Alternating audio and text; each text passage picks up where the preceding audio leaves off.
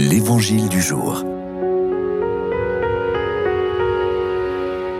Bonjour, de l'Évangile selon Saint Jean. En ce temps-là, Jésus décida de partir pour la Galilée.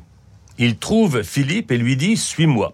Philippe était de Bethsaïde, le village d'André et de Pierre. Philippe trouve Nathanaël et lui dit celui dont il est écrit dans la loi de Moïse et chez les prophètes, nous l'avons trouvé, c'est Jésus, fils de Joseph de Nazareth. Nathanaël répliqua De Nazareth peut-il sortir quelque chose de bon? Philippe répond Viens et vois.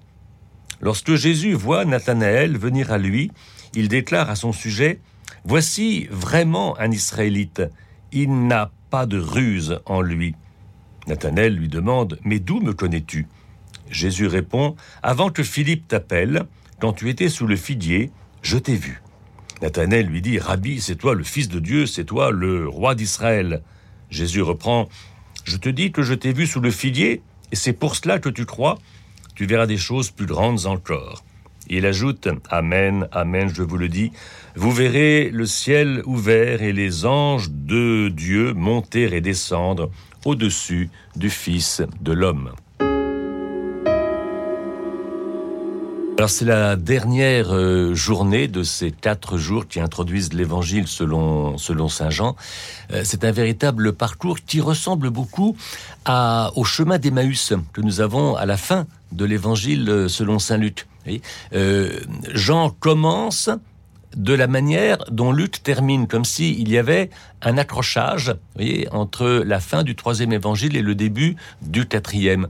Et à toutes les lignes, nous avons une allusion à un moment de l'Ancien Testament, ces fameuses étapes par lesquelles Dieu se fait connaître. Hein, par exemple, celui dont il est écrit dans la loi de Moïse et dans les, et dans les prophètes.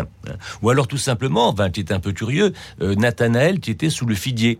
Qu'est-ce qu'on fait sous le figuier ben, Sous le figuier, euh, on lit la Bible dans la Galilée du 1er siècle, parce que c'est le figuier a des feuilles assez épaisses et ça donne une bonne ombre.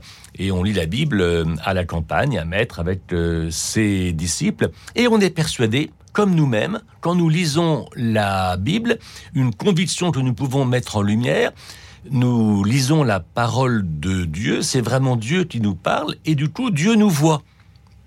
Et quand Jésus dit à Nathanaël, quand tu étais sous le figuier, je t'ai vu, Nathanaël peut se dire, attends, quand j'étais sous le figuier, je lisais la Bible, Dieu me voyait, et Jésus me dit que lui me voyait aussi. Donc Jésus euh, est tout proche de Dieu, et on arrive même à cette confession, Jésus ne fait qu'un avec Dieu.